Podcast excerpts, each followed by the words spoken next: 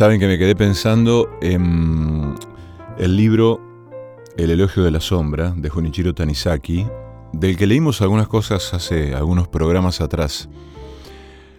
Me quedé pensando porque me quedó reverberando como un eco en la profunda diferencia entre ese Japón antiguo tradicional que describe Tanizaki y el modo en que los japoneses en ese momento, en esa época, se relacionaban con cuestiones estéticas o cuestiones que a ellos les eran naturales como la luz, la sombra, determinadas cuestiones del sonido. La diferencia entre eso y el Japón moderno, ¿no? Y me acordé de un artículo que se publicó en una revista, que después lo voy a leer, a propósito de mm, el Japón en estos tiempos, ¿no? en estos días, más allá de la pandemia, eh, porque son postales escalofriantes y me da la sensación de que probablemente en todas las sociedades o en todos los países que se constituyeron en una clave de modernidad existe ese contraste entre lo que eran, entre lo que fueron y lo que son. Pero aquí esa diferencia es, eh, se me hace muy abrumadora. Y pensaba también en, en esos... Eh, en esa necesidad que surgía en la infancia, en ese deseo, en esa curiosidad que surgía en la infancia, sobre algunos lugares en particular. Por ejemplo, a mí, desde chico, cuando supe de la existencia de las pirámides de Egipto y veía personajes como mm, la momia, o ya sea en su personaje más pintoresco, más gracioso, en Titanes en el Ring, hasta en películas o algunas versiones cinematográficas o hollywoodenses que presentaban a este personaje de un modo un poco más relacionado con el terror y el miedo, me dio mucha curiosidad todo lo que tuviera que ver con Egipto, pero desde un imaginario absolutamente infantil, todas esas imágenes de la momia, ese, actor, ese sujeto envuelto en, tela, con lo que uno de chico veía de las pirámides en esas incipientes películas, pero la cuestión es que Egipto siempre me dio mucha curiosidad. Em, y hay, hay territorios mm, que, se invisten de misterio que siempre nos generan una atracción particular, una, curiosidad. Pero tiene que ver con el misterio eso, tiene que ver con, con algo que se desarrolla en la infancia, me parece, ¿no? Y Japón entra dentro de eso, pero Japón ya creo más de grande porque por la diferencia eh, con la cultura. Uno podría pensar también que Egipto es un país profundamente diferente a todo lo que conocemos de Occidente, sí, pero Japón me parece que tiene algunos rasgos que, mm, eh, bueno, lo hacen particularmente interesante. Hay, hay, como unas investiduras relacionadas con, eh, bueno, con el misterio con elementos como em, los templos, las artes marciales, eh, los samuráis y un montón de cosas, ¿no? Que, que tienen que ver, me parece, con la asunción de, esos, de ese universo simbólico que más o menos transcurre en la infancia. Pero miren, bueno, miren lo que dice aquí Tanizaki en el elogio de la sombra, quiero recordar un poquito algo de este libro, del que ya hemos leído, ¿no? Algún material. Pero habla, es impresionante porque habla de la relación con la sombra, con la luz, con el sonido, con el modo en que en los antiguos monasterios se hacían representaciones teatrales y cómo resonaban las voces, Dice que eso ahora eh, ya no es más así en los lugares en los que se, hacen obras de teatro. Habla de la arquitectura, del nivel de delicadeza que desplegaban eh, los arquitectos en esa época, el modo en que pensaban y asumían las casas, em, es muy impresionante. Em, y en un momento dice, si comparáramos una habitación japonesa con un dibujo a tinta china, los shoji corresponderían a la parte en donde la tinta está más diluida y el tokonoma al lugar en que está más concentrada. Cada vez que veo un tokonoma, esa obra maestra del refinamiento, me maravilla comprobar hasta qué punto los japoneses han sabido dilucidar los misterios de la sombra y con cuánto ingenio han sabido utilizar los juegos de sombra y luz. Y todo eso sin buscar en particular ningún efecto determinado. En una palabra, sin más medios que la simple madera y las paredes desnudas, se ha dispuesto un espacio recoleto donde los rayos luminosos que consiguen penetrar hasta allí engendran, aquí y allá, recovecos vagamente oscuros.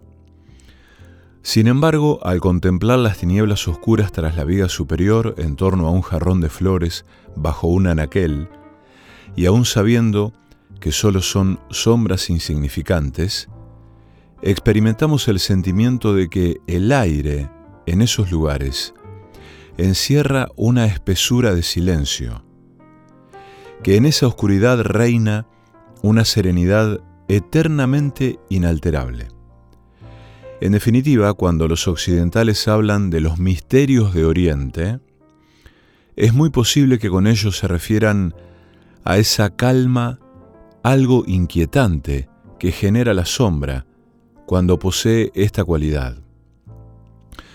Yo mismo, cuando era niño, si aventuraba una mirada al fondo del toconoma de un salón o de una biblioteca a donde nunca llega la luz del sol, no podía evitar una indefinible aprensión, un estremecimiento. Entonces, ¿dónde reside la clave del misterio? Pues bien, voy a traicionar el secreto. Mirándolo bien no es sino la magia de la sombra. Expulsen esa sombra producida por todos esos recovecos y el toconoma enseguida recuperará su realidad trivial de espacio vacío y desnudo. Porque ahí es donde nuestros antepasados han demostrado ser geniales, a ese universo de sombras que ha sido deliberadamente creado delimitando un nuevo espacio rigurosamente vacío. Han sabido conferirle una cualidad estética superior a la de cualquier fresco o decorado.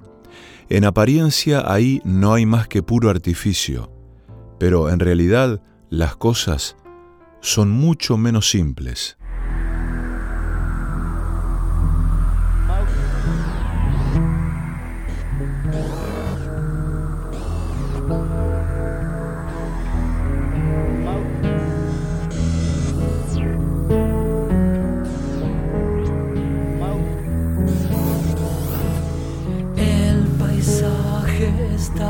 Dormido, danza en dulce lejanía, el reposo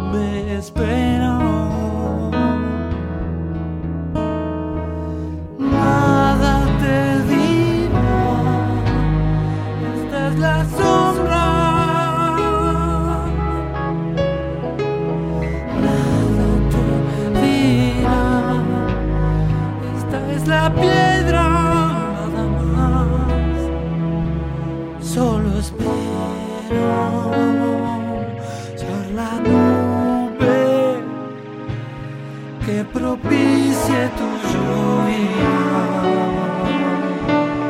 Yo tan solo espero ser la nube que propicie tu lluvia.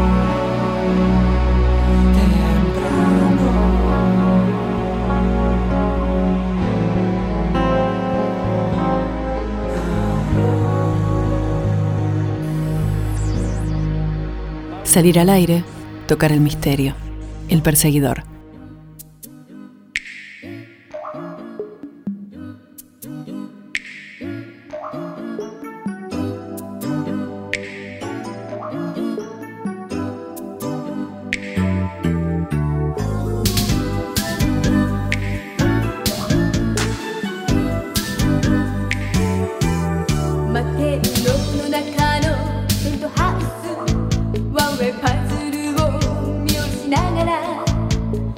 Que descubrí hace algunos años que me impresionó muchísimo es el modo en que la industria musical japonesa adoptó mm, estilos. eh, bueno, esto sucedió desde la década del 50, ¿no? Más o menos. Cuando Japón, mm, podríamos decir, hace su propia versión del capitalismo, pero a un extremo sorprendente del que después vamos a hablar, ¿no? En el artículo que, quiero traer. Pero algo que me sorprendió fue cómo eh, hicieron su propia versión de músicas populares propias de Occidente, eh, haciéndolas sonar igual o mejor. Es decir, eh, si algo tienen los japoneses es un sentido del, del rigor y la disciplina, eh, y además una disponibilidad tecnológica que hace que todo eso confluya en una, en una réplica de, mm, de músicas que son propias de otros lugares, ¿no? Em, recuerdo hace algún tiempo un amigo en un negocio en el centro de Rosario, eh, en la parte de atrás de una relojería donde tiene un montón de discos y radios viejas, tiene como su cueva, su refugio, me hace escuchar una música de un flautista francés eh, muy conocido que se llama Jean-Pierre Rampal. Eh, después le voy a hacer escuchar algo de él. Hemos escuchado alguna vez algo de Jean-Pierre Rampal aquí. Pero quiero que escuchemos esta música que es funky japonés. Yo admito que la primera vez que la escuché, la música me sonó con un nivel de swing, con una onda, como decimos aquí, sorprendente. Me pareció impresionante, ¿no? La onda, el swing que tiene, que uno lo atribuye siempre a los negros. De hecho, es una música negra, el funky, ¿no? Sin embargo, aquí ellos hacen funk y lo cantan en japonés, lo cual a mí en su momento me resultó gracioso. Pero escuchen esto.「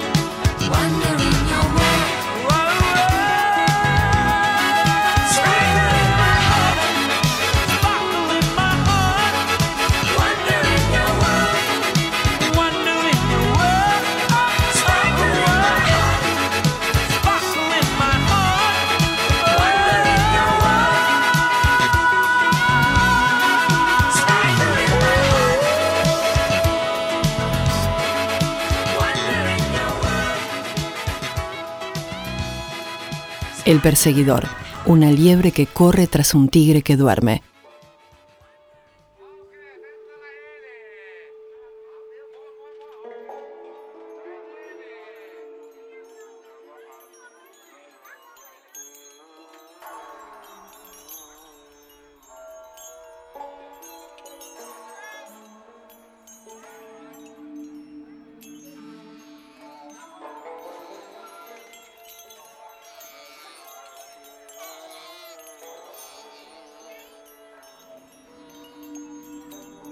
Una cosa que también me sorprendió muchísimo y me causó gracia, pero no una gracia desde la sorna, sino desde la sorpresa, ¿no? No sé si es necesario que lo aclare, pero eh, imagínense todo el universo estético, simbólico que nosotros tenemos relacionado con el funky, ¿no? Que es una música negra, música de negros, uno se imagina eh, esas melenas esféricas, los, los pantalones eh, pata de elefante, el atuendo de los, de los 60, 70, el funky, los negros, el soul. Bueno, ¿qué tiene, qué diablos tiene que ver eso con Japón? Y sin embargo ellos hacen su propia traducción, hacen su propia versión, sin intentar Em, eh, ¿cómo decirlo? Sin intentar ocultar nada eh, de, la, digamos, de, de la matriz sonora musical de esa música. Y otra cosa que me pareció impresionante fue cuando escuché una orquesta en Japón haciendo tango y un cantor japonés cantando tango en japonés, pero tratando de imitar, no en japonés, perdón, no es, no es en japonés, es tratando de imitar la fonética del, del castellano, del, del, argentino rioplatense. Es decir, el tipo cantaba imitando del mismo modo en que puede, puede llegar a serlo un personaje de Diego Capusotto cuando eh, habla de esas canciones en inglés, eh, canciones cantadas en un inglés de mierda, bueno, cuando uno, hasta uno mismo, ¿no? Cuando tararea una canción en inglés de la que no sabe la, letra, pero inventa un poco, bueno, este tipo hace esto con el tango. En esta tarde en su repiquetear, la lluvia habla de remordimiento de saber que por mi culpa nunca, vida, nunca te veré. Mis ojos al cerrar ven igual que ayer, temblando al implorar de nuevo mi querer. Y es tu voz que vuelve a mí en esta tarde gris.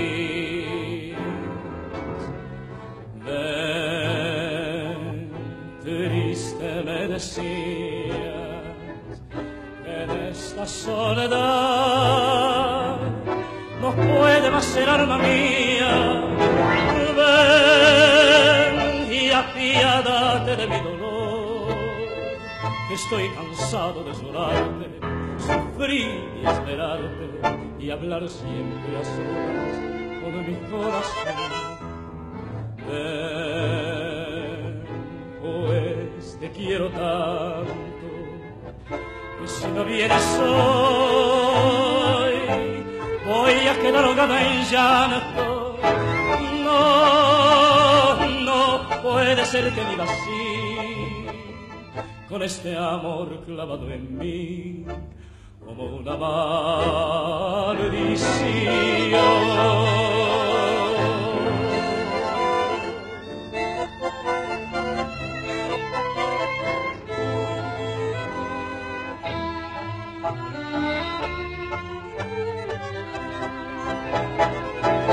Mis ojos al cerrar te ven igual que ayer, temblando al implorar de nuevo mi querer. Y es tu voz que sangra en mí en esta tarde gris.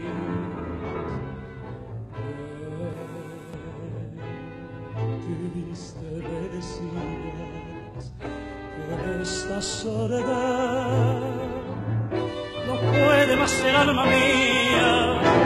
Ven y apiádate de mi dolor, que estoy cansado de llorarte, sufrir y esperarte y hablar siempre a solas con mi corazón.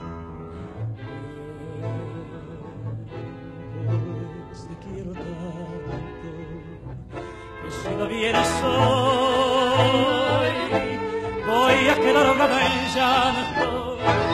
No, no puede ser que viva así, con este amor clavado en mí.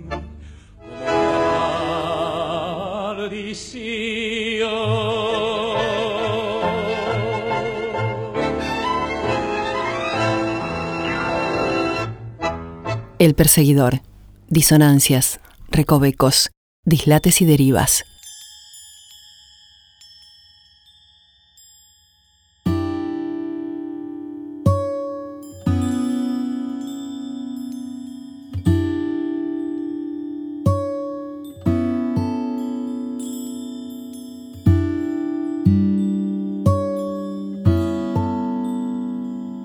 Los fenómenos musicales en Japón son asombrosos. De hecho, es uno de los países con la industria musical más grande. Eso explica quizá que muchos músicos argentinos que primero van a vivir a Europa o a buscar suerte en Europa, muchos terminan coqueteando con Japón o teniendo éxito en Japón como un lugar que les abre las puertas y realmente se fascina. Yo nunca he ido, por supuesto que me muero de curiosidad por ir, pero tengo muchos amigos que han tocado en, Japón, músicos de folclore y de tango y de jazz, y me han contado que el nivel de escucha y de respeto que tienen es asombroso. Llega a veces a un extremo no de incomodidad, pero mm, es tal el silencio, el respeto que le dispensan al músico, que el músico muchas veces no sabe qué hacer con eso porque sencillamente no está acostumbrado. La escucha que tienen es impresionante. Em, obviamente, dentro de todo ese universo de música, el pop tiene un lugar muy muy particular y hay muchas expresiones dentro de lo que podemos denominar el pop moderno en Japón, pero hay un músico que lo conocí hace algunos años, no, personalmente, lo escuché, em, del que quiero rescatar esta música y es Cornelius.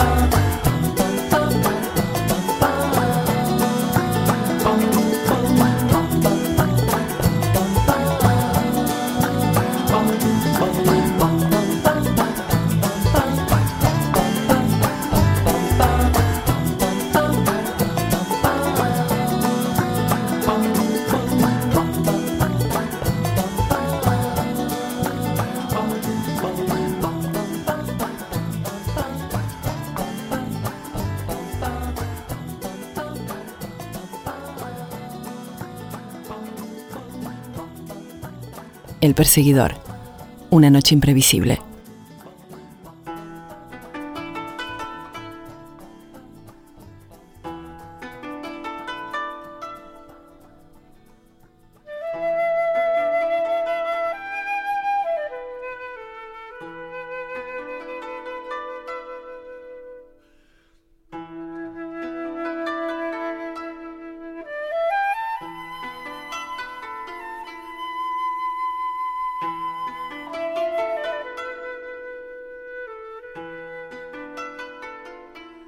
¿Se acuerdan cuando hace algunas noches hablábamos de lo difícil o lo desafiante que puede ser para un músico tocar el folclore de otro país?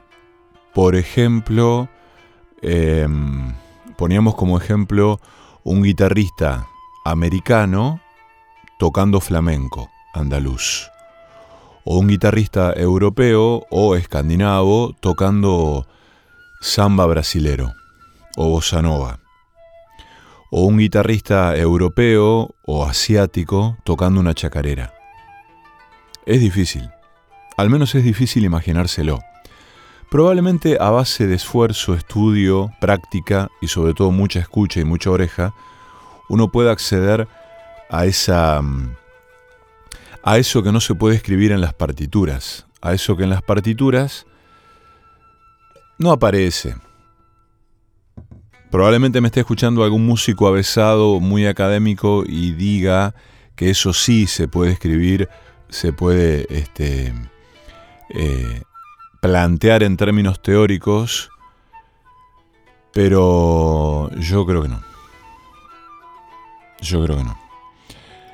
Em, de todas maneras, lo que estaba pensando em, es que me parece que eh, hay algunos músicos que han incursionado em, en músicas remotas. tal es el caso de Jean-Pierre Rampal, este flautista del que les hablábamos hace un rato, ¿no? Eh, Jean-Pierre Rampal nació en 1922 en, Marsella y murió en mayo del año 2000. Eh, fue uno de los más grandes flautistas de la historia de la música. Fue primer flautista en la Ópera de París, eh, fundó el conjunto barroco de París, el Quinteto de Viento francés, pero en un momento, y justamente habiendo tenido él mucha popularidad en Japón, graba un par de discos de música tradicional japonesa. Y así suena.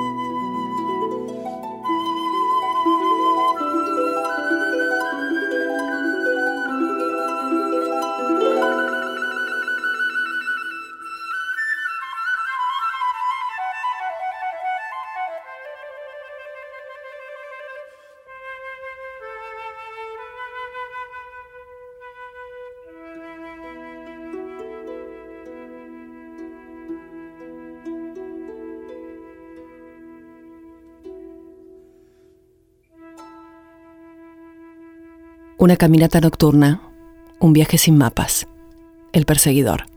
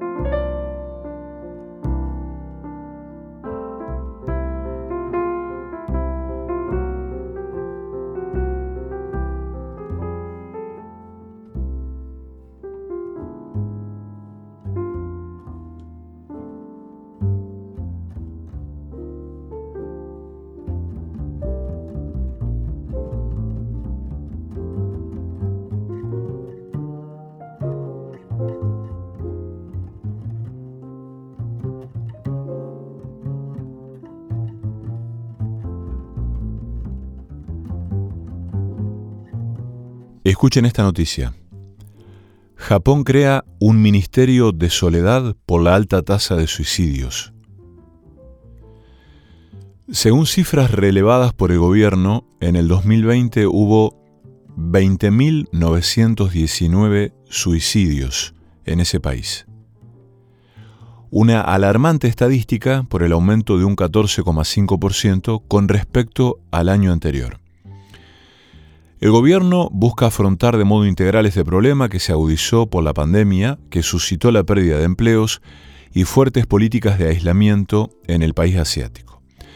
Es así que el primer ministro japonés, Yoshihide Suga, nombró a Tetsushi Sakamoto como ministro de la soledad. La soledad es un problema de salud mental recurrente en Japón, que se conoce como hikikomori. En Japón hay 8 millones de casas vacías. En 2065 habrá un millar de pueblos abandonados. Uno de cada tres habitantes vive solo en un departamento pequeño. Por primera vez en la historia de los censos en Japón desde 1899, la natalidad en este país ha bajado. Varias investigaciones realizadas en el país demuestran que todo se debe a la soledad que reina entre la población joven. En particular, el reciente sondeo entre ciudadanos de entre 14 y 34 años mostró que casi el 70% de hombres y el 60% de mujeres no tienen pareja. Entre ellos, el 42% de los hombres y el 44% de las mujeres han manifestado que nunca han tenido relaciones sexuales. Hoy en día, Japón cuenta con un gran número de lugares destinados para personas que se sienten solas y necesitan compañía. Por ejemplo, hay un bar temático con mesas para una persona que es acompañada por un gran peluche. En Tokio existe otro bar donde se puede pasar tiempo abrazándose con una persona que lo hace de manera profesional. O sea, uno paga por abrazos. No hay una sola explicación, pero claramente son las presiones sociales y la autopresión psicológica que cada persona ejerce sobre sí misma. Esto arranca desde muy chiquitos en etapa preescolar, la hiperexigencia es natural, está interiorizada, y crece a medida que avanzan en la vida. Aquellos que obtienen las notas más altas van a las mejores academias, mientras que a los demás les aguarda un porvenir más desfavorable. Sin embargo, el calvario de este capitalismo ultramoderno continúa más allá del exigente sistema educativo. Después de esa tortura escolar, las presiones se viven en el trabajo de manera tremenda ya no están las garantías laborales del pasado con puestos más o menos estables. Ahora sos tu propio autoexplotador. Esto genera un sufrimiento permanente a lo largo de la vida, donde en términos darwinistas resiste el más apto, el más débil psicológicamente no aguanta y se aplica una pena de muerte. El neoliberalismo es tan inteligente con esta operación ideológica que cuando se fracasa uno ya no tiene a quién echarle la culpa, salvo a uno mismo. En vez de rebelarte para vivir mejor, te castigas. En la sociedad japonesa resulta natural cuestionarse si uno merece seguir viviendo o no. Y un alto porcentaje que se lo pregunta resuelve que no. Según el psiquiatra Saito Tamaki, en Japón habría dos millones de hikikomoris jóvenes deprimidos que se dan de baja, encerrándose en su cuarto, mantenidos por sus padres y conectados al mundo digitalmente. Esos ermitaños posmodernos pasarían un promedio de 13 años encerrados. Y al no mediar una intervención estatal, podrían, en el futuro, alcanzar la cifra de 10 millones Los números exactos se desconocen en una sociedad regida por la vergüenza antes que la culpa. El fenómeno es negado por los padres. Demostraría su fracaso en la crianza. Aunque las causas no son tanto familiares como escolares, la altísima presión en el estudio, la competencia y el bullying. En las palabras solo traducibles por su explicación suele estar lo más propio de una cultura Karoshi es una muerte por exceso de trabajo. Son personas sin problemas de salud que mueren de paro cardíaco o accidentes cerebrales ligados a estrés y cansancio, habiendo trabajado en el último mes más de 100 horas extras. Pueden ser enfermeras jóvenes con días sin dormir, choferes de colectivos que conducen 3.000 horas al año, o esos guerreros tristes que cambiaron la espada por el maletín, el salaryman, un oficinista que sale a trabajar muy temprano hasta la noche y suele quedarse a dormir en hoteles cápsulas para ganar horas de sueño. ¿Qué hipótesis podría explicar estos síntomas sociales y el Ministerio de la Soledad? Gran parte de esos problemas son de índole universal, pero en Japón se potencian por singularidades culturales. El hipercapitalismo concentró aún más a la población en megalópolis como Tokio, la mayor mancha urbana de la Tierra. Esto desestructuró a una sociedad en la que se fueron atenuando los rituales budistas y shintoístas en la cotidianeidad. La vida comunitaria tradicional, marcada por el rigor físico en las labores del arroz, donde existían la contención familiar y vecinal, son ya la prehistoria en el Japón, donde un estudio de una consultora inmobiliaria arrojó que en 2018, de ese tercio de la población que vive sola, el 75% nunca o rara vez se comunica con sus vecinos.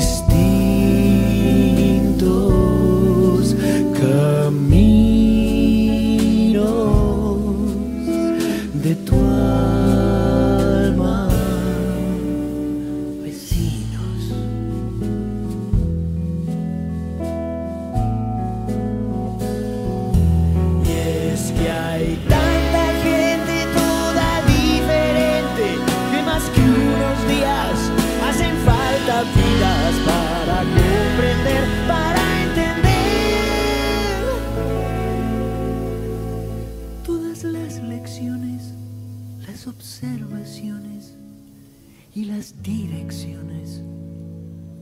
tuyo